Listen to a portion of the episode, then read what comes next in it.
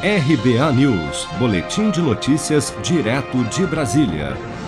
O segundo dia de aplicação do Exame Nacional do Ensino Médio, Enem 2020, teve 55,3% de faltas, a maior abstenção da história, de acordo com o INEP. Ou seja, do total de 5.523.029 inscritos no exame, menos da metade, 2.470.396, compareceu aos locais de prova, índice maior que no primeiro dia, quando 51,5% dos inscritos não compareceram às provas.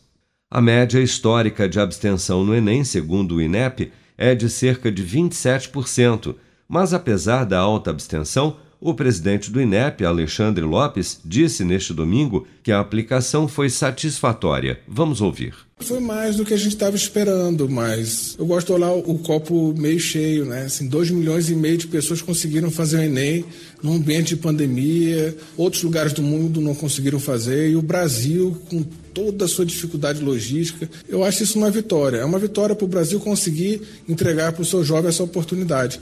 Tanto esses estudantes quanto os participantes que foram prejudicados por questões logísticas, como falta de luz no local de prova, e aqueles que não fizeram o exame por apresentarem sintomas da Covid-19 ou outra doença infecto-contagiosa, terão direito a fazer o exame na data da reaplicação, nos dias 23 e 24 de fevereiro.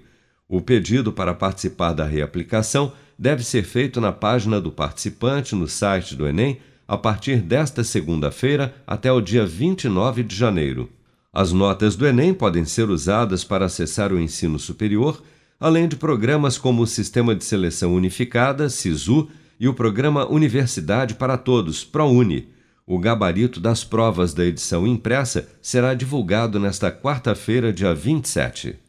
Seja para conquistar sonhos ou estar seguro em caso de imprevistos, conte com a poupança do Sicredi. A gente trabalha para cuidar de você, da sua família e proteger as suas conquistas. Se puder, comece a poupar hoje mesmo. Procure a agência Sicredi mais próxima e abra sua poupança. Sicredi, gente que coopera cresce.